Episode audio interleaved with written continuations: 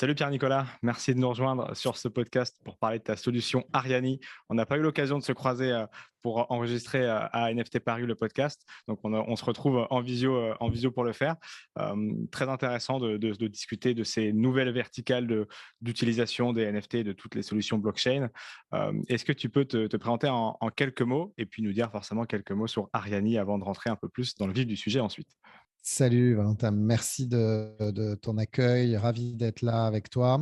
Euh, donc, euh, je suis Pierre-Nicolas Hurstel, je suis CEO et cofondateur euh, d'Ariani.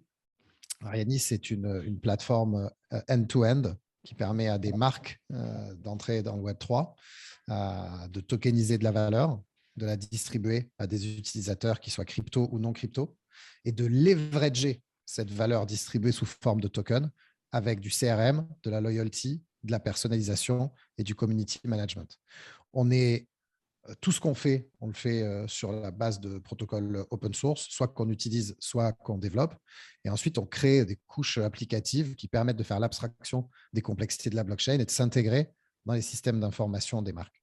On les accompagne aussi, on les accompagne aussi stratégiquement pour qu'elles qu'elles définissent les meilleurs use cases et les meilleurs euh, dispositifs. Ça fait combien de temps que vous êtes dans cette aventure euh, et combien vous êtes? On a commencé assez tôt, nous. Tu sais, on est un peu des, des, des, des vieux dans cette histoire. On a démarré euh, en, en, fin 2017 et on a vraiment commencé à développer en 2018. Le protocole open source Ariani, il a été sorti, déployé en juin 2019. C'est aussi là qu'on a créé l'association Ariani, dans laquelle des marques et des partenaires technologiques collaborent sur l'élaboration de ce protocole. Et euh, ensuite, euh, fin 2019, on a commencé à créer euh, la partie SaaS et, applicative et on est aujourd'hui 25. Ok. Et c'est effectivement en, 2019-2020, j'avais commencé à suivre un petit peu cette aventure avec la volonté que vous aviez d'être ouvert à, plusieurs, justement, à plusieurs marques et d'être ce, ce, sorte de consortium. quelle marque travaille aujourd'hui avec vous? Alors, aujourd'hui, on a, plusieurs marques. On a le groupe Richemont, on a euh, Montclair, on a euh, Audemars Piguet, Breitling. Euh, il y en a plein d'autres, Bache, Mugler. Il y en a d'autres que je ne peux pas dire parce qu'elles n'ont pas envie qu'on partage comme ça dans, la presse, mais on peut le dire en one-to-one aux gens qui nous, appellent, on a le droit. et en fait, si tu veux, notre vision, il y, a pas mal de choses qui ont évolué sur ce chemin. Il y a une chose qui n'a jamais bougé, c'est notre vision, qui est portée un peu dans notre nom, qui fait référence au fil d'Ariane, tu sais, qui euh, avait permis euh, dans la mythologie grecque à Théséus de, s'échapper euh, du labyrinthe et d'échapper au, Minotaure. Et nous, on croit depuis toujours que dans le Web 3, il va y avoir besoin de créer du lien entre ceux qui émettent des tokens et puis les communautés de gens qui les possèdent voire de créer du lien entre les communautés de gens qui possèdent des tokens entre eux. Et donc, ces couches euh, de marketing, de communication, d'interaction, de communauté, euh, c'est ça, c'est pour ça qu'on se lève le matin pour le construire de façon euh, décentralisée, respectueuse de la vie privée des gens et en redonnant du contrôle aux marques et, aux utilisateurs. Et pour faire ça, au début, on est un peu parti sur l'idée que, comme on voulait faire ça, nous, dans le monde du retail, tu vois, on voulait toucher des gens qui n'étaient pas forcément des investisseurs crypto qui n'étaient pas forcément dans un univers financier. on, a pensé d'abord, en, voulant travailler avec des marques, on a pensé que pour démarrer, la meilleure façon de faire, c'était de parler à des marques qui produisent des objets physiques chers, de sorte qu'il y ait une logique à tokeniser ces objets physiques chers. Et puis au fur et à mesure, bah, on est allé sur des objets moins chers pour lesquels l'existence d'un token permet d'ajouter une valeur expérientielle et servicielle sur la possession. Et puis ensuite, on a évolué vers des objets purement numériques, voire sur des preuves d'engagement. Et tout ça, c'est ce qu'on permet aux marques de créer, des tokens qui représentent du physique, du digital ou de l'expérience, et ensuite de les distribuer à leurs clients et d'interagir avec eux. Et on verra justement un petit peu des, cas d'usage. Avant ça, euh, vous qui êtes justement un petit peu euh, les vieux de la vieille dans, cette, dans ces technologies-là, euh, et c'est toujours intéressant de, voir que ces entreprises qui avaient cette vision-là aujourd'hui sont toujours présentes. Et qui plus est, quand il y a une vague, une vague d'adoption monstrueuse dans le secteur dans lequel on travaille qui passe par là, comment vous l'avez, vous l'avez regardé cette vague d'adoption justement? Alors, déjà, pour moi, c'est une double vague. Hein. Moi, je, nous, on regarde d'abord le DeFi Summer et après le NFT Summer, d'une certaine manière, tu vois. Donc, il y a d'abord eu la vague DeFi qui change beaucoup de choses parce que c'est ça qui met vraiment, tu vois, des, MetaMask dans les mains des gens. C'est ça qui accélère en fait le fait qu'il y a des gens qui avaient de la crypto dans des exchanges décentralisés, et puis là, tu as des decentralized exchanges. Donc, tu as de plus en plus de gens qui ont le custody de leur crypto, qui peuvent en faire quelque chose, de plus en plus de Wallet Connect, tu vois, de, de, services Wallet Connect et tout. Donc, ça, pour nous, c'est un peu le début de ça. Donc, on a regardé ça D'abord, nous, on a un token, euh, l'ARIA 20. Donc, bah, on a commencé d'abord à, tu vois, rentrer là-dedans par ça, hein, avec notre communauté de holders et puis en travaillant autour de notre, de notre utility euh, token. Et ensuite, il y a eu cette deuxième vague euh, de, de NFT, qui est notre vague d'appropriation, qui là, vraiment vient toucher des notions de rareté, de création, d'engagement, qui, qui, correspondent vachement avec les usages possibles des marques. Euh, alors, on a, on a eu un premier réflexe euh, qui a été de dire, ouais, mais en fait, on a tout ce qu'on a construit, on l'a construit pour des marques et des utilisateurs non crypto. On l'a construit pour permettre à des gens qui ne sont pas des native users de pouvoir tirer les bénéfices complets de la rareté digitale, du true ownership et de la privacy sans être des utilisateurs euh, crypto. Et donc, on a fait ça, je pense, on l'a fait très, très, très, très bien. Et pendant la deuxième vague NFT, on s'est dit, non mais attends, mais en fait, euh, pourquoi on n'a rien prévu pour les marques crypto, tu vois? Et donc là, on s'est dit, bah, qu'est-ce qu'on peut repackager un peu de ce qu'on a créé pour euh, ces marques spécifiques que sont des World of Women, des artefacts ou peu importe. et, donc là, on a créé euh, un, nouveau produit, un nouveau protocole qui s'appelle euh, Speakeasy, spkz.io, euh, qui est un, token gated community platform où on se connecte avec son wallet, pas de personal data, et où en fonction des tokens qu'on a dans son wallet, on a accès à des espaces digitaux de conversation et de, et de contenu. Donc ça, c'est un produit, c'est une première réaction à cette accélération, c'est de repackager un peu une partie de notre offre pour la mettre à disposition en fait de crypto native euh, projects and brands. Et ensuite, la deuxième euh, phase de réaction, finalement, c'est de d'intégrer l'ensemble de ce qu'on a fait et euh, de le présenter comme une solution complète end-to-end qui permet, comme je l'ai déjà dit, de tokeniser, distribuer et leverager des tokens pour les marques en, je dirais, dézoomant un peu de notre use case de base qui était le double digital. Et justement, deux réponses, tu vois. Ouais, et en, dézoomant cette volonté, justement, il y a, aussi autre chose euh, qui été d'ailleurs aussi euh, le cœur du sujet de, NFT Paris. Euh, la blockchain aujourd'hui, elle est aussi utilisée pour la traçabilité dans le luxe et vous êtes justement dans, cette vague de, de, marques et de, volonté des marques de, s'approprier la blockchain à un autre côté avec ce que tu nous as expliqué là. quelle est la vision des marques de luxe avec la blockchain, avec les cryptos?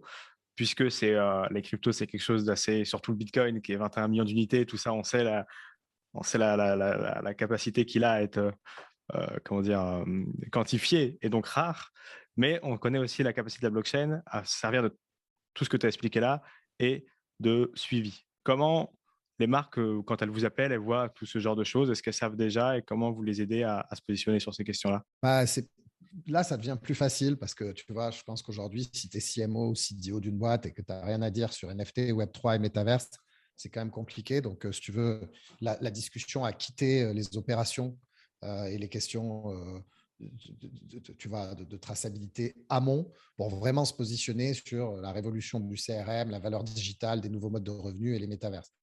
Donc maintenant, ça devient un peu plus facile. Mais il ne faut pas oublier que quand on a démarré, la blockchain, c'était assimilé à des outils euh, de, traçabilité de, chaînes de valeur amont.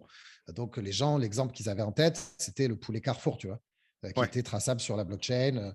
Et donc euh, ça, en fait, tu sais, comme une idée, une idée bonne ou mauvaise, parfois elle imprime et tu mets quand même longtemps à, à, réussir à, la faire passer. Il y a quand même, il y a encore beaucoup de gens qui restent convaincu que blockchain, c'est euh, traçabilité de supply chain. et donc là, bah, c'est sûr que ce n'est pas simple parce que même pour nous, comme, comme on veut tokeniser euh, de la valeur et que parfois cette valeur, c'est un produit physique, donc il y a un moment, une relation intime avec le, avec le produit. Il y a une traçabilité, mais aval, il y a une traçabilité dans le cycle de vie du produit une fois qu'il est dans la main du client.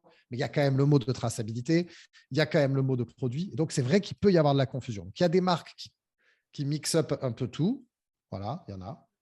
Euh, il y en a qui, euh, mais je dirais que de plus en plus. Hein, euh, les marques de luxe, de mode, de consumer goods, d'expérience, d'hospitality elle commence à se dire, OK, bon, bah, le futur de mon CRM, c'est wallet et token. Le social graph du Web3, c'est wallet et token. La connexion à mon site de demain, c'est Wallet Connect et c'est plus SSO Google. So, tu vois, donc quel est, quel est mon play C'était peut-être la... peut-être une mauvaise idée de base.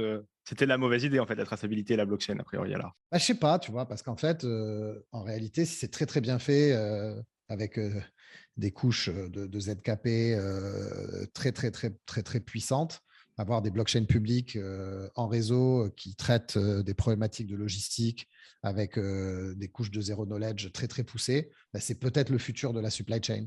Mais je ne crois pas que ce soit des blockchains privées avec implémentées dans des, des, supply chains intégrés qui changent le game sur ce sujet-là. Donc, je pense que c'est une très bonne idée qui pourrait être vraiment très efficace. Elle mérite d'être at scale. Euh, et avec des couches de privacy euh, extrêmement robustes. Et sur ces questions-là, effectivement, on avait l'occasion de discuter Web3 avec euh, Sismo et toutes ces solutions françaises super intéressantes. là où je voulais t'interroger aussi, et tu l'as as évoqué ce mot qu'on entend de plus en plus, mais qui a une saveur particulière dans ta bouche, c'est métavers, où on sait que les marques de luxe commencent à s'y intéresser. On ne sait pas trop si elles veulent, on a vu des tokenisations ou si c'est vendre à travers des, des boutiques là-bas. ta vision là-dessus, c'est quoi? Alors, j'ai plusieurs, choses, à, plusieurs choses à dire là-dessus. La première chose, c'est peut-être qu'on est déjà dans le métaverse. D'accord? Moi, ce qui, ce, qui est, ce qui est intéressant aujourd'hui, c'est de se dire, OK, je vais, dans un, je vais visiter une marque en ligne, en physique, en digital, je vais dans un jeu, je vais sur une plateforme de DeFi, peu importe où je vais. Aujourd'hui, ce qui rend possible le fait que tout ceci soit universel et interopérable, c'est les wallets. La donnée native de tout ça, c'est les tokens. Et donc, ce monde-là dans lequel on a de la possession digitale et on va d'un endroit à un autre avec de manière interopérable, c'est ça le métavers. C'est ce qu'on y est déjà? Peut-être parce qu'on passe 80% de notre temps devant notre ordinateur, parce que tu vois ton backdrop, tu vois, euh, je veux dire, tu, vois ce que je veux dire, notre digital self, il prend de plus en plus d'importance. maintenant, peut-être que le métaverse, c'est le moment où on bascule euh, d'un côté de l'histoire dans lequel euh, notre vie digitale a plus de valeur ou d'importance que notre vie physique. et je sais ni si c'est souhaitable, ni quand ça va arriver. Donc, on peut le voir de plein de façons. On peut dire, on y est déjà. On peut dire, euh, on y sera quand euh, je pourrai me balader où je veux avec mon wallet et mes tokens et avoir une expérience personnalisée et une interopérabilité de mes possessions qui me permet de faire ce que je veux, garder mes données chez moi, etc. Et on peut dire, bah, peut-être ce sera dans encore plus longtemps, quand euh, ce sera notre représentation de nous-mêmes digitale qui aura plus de valeur que notre représentation de nous-mêmes physique, et que là, on sera vraiment dans le métavers. Et si c'est ça qu'on doit se dire, je ne suis pas sûr que ce soit complètement souhaitable. Donc euh, après, euh, il faudra qu'on soit tous vigilants sur ce qu'on fait et comment on le crée ce que ça a comme conséquence. Et il y a des mots que tu utilises effectivement qui, qui, pour le coup, sont moins parlants dans le monde de l'art. DeFi, Web3, on comprend parce que tu en as cité des exemples justement avec la connectivité. Est-ce que dans le métavers, qu'on imagine du coup celui où on peut se promener et qui est déjà incarné en partie par des Centraland ou Sandbox, le magasin qui propose d'acheter à la manière de ce qui se faisait dans Second Life des choses et de le recevoir chez soi ensuite, c'est un peu la même fausse bonne idée que celui qui veut tracer avec la blockchain euh, des choses euh, de la vie réelle. Euh, c'est chaud cette question, je ne sais pas trop. c'est pas impossible quand même, tu vois, que cette idée que en fait ce qu'il y a dans le monde digital soit une réplique, tu sais, complètement fidèle esthétiquement et même tu vois, je sais pas pourquoi dans des, dans des mondes virtuels, pourquoi on construit des maisons, tu vois. déjà suffisamment, on construit des maisons sur Terre parce qu'il y a des contraintes. Pourquoi, pourquoi il y a besoin de faire ça quand on est dans un monde digital? Est-ce que c'est ça que ça veut dire? Donc, Après, euh, oui, faire du shopping, euh, tu vois, euh, quand on est dans un truc immersif et avoir une extension de ce shopping, de cette expérience dans la vie réelle, pour moi, c'est plutôt c'est plutôt bon signe parce que ça permet de se dire bah, finalement, c'est peut-être la vie réelle qui continue à avoir plus d'importance que, que, la vie digitale. Et donc, euh, voilà. Maintenant, euh, je pense aussi qu'il y a une question de fairness aussi, tu vois. Quand tu dépenses 100 balles par an sur Fortnite, est-ce que ce serait pas normal en fait que tu aies droit à un truc dans la vraie vie Est-ce que ce serait pas normal que tu aies droit de garder ça à la prochaine version, voire de l'utiliser ailleurs? Est-ce que tu vois Est-ce que est-ce qu'il n'y a pas même une question de, de, loyauté, voire de, tu vois, d'éthique, à ce que tout ça soit un peu plus cohérent? Et peut-être que tu as raison. Peut-être tout ça, c'est juste une fausse bonne idée et c'est comme live, ça en était déjà une.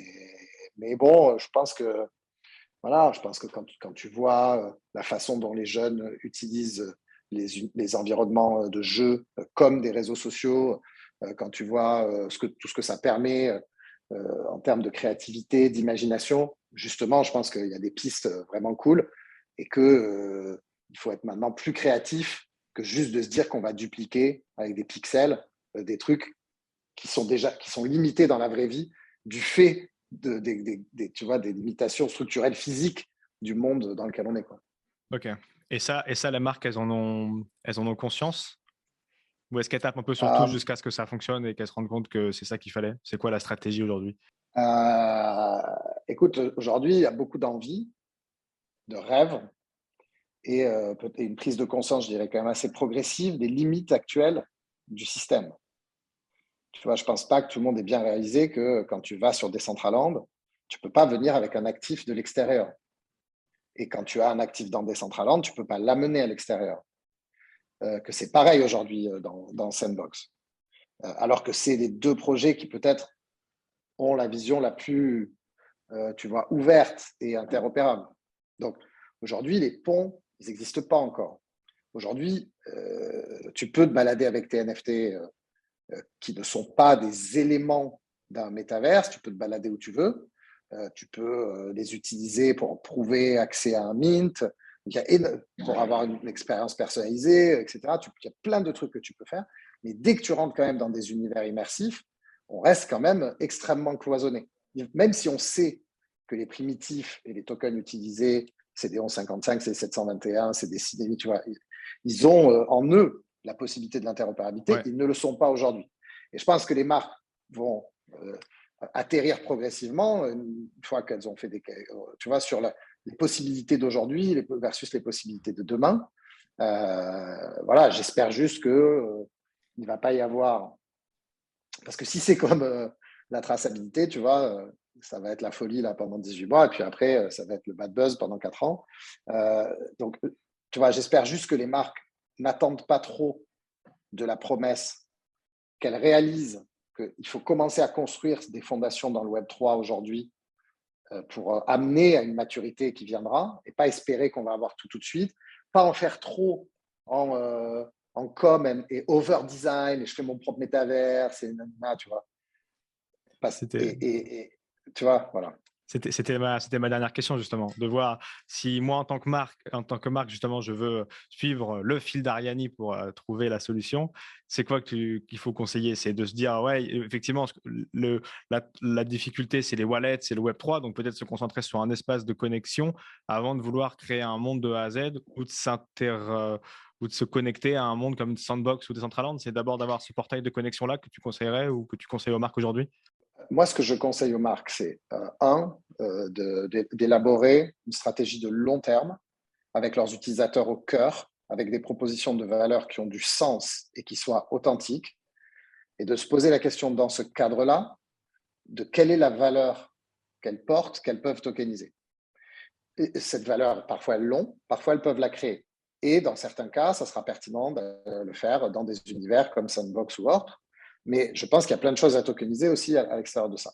ma recommandation, c'est vous devez préempter cet espace en vous mettant à l'appréhender, en vous mettant à faire des choses dessus, en distribuant votre propre parc de tokens. Vous devez vous mettre à émettre de la valeur digitale, vous devez les mettre dans les mains de vos clients. Certaines d'entre vous pourront le faire en générant un revenu avec, parce que vous êtes super hype, que vous matchez bien avec la communauté de gens qui collectionnent ça aujourd'hui. D'autres ne doivent surtout pas s'y risquer et auront tout intérêt à euh, offrir ces tokens en plus de quelque chose qui est acheté par ailleurs ou de ramener de la valeur dans une autre expérience en rajoutant ça.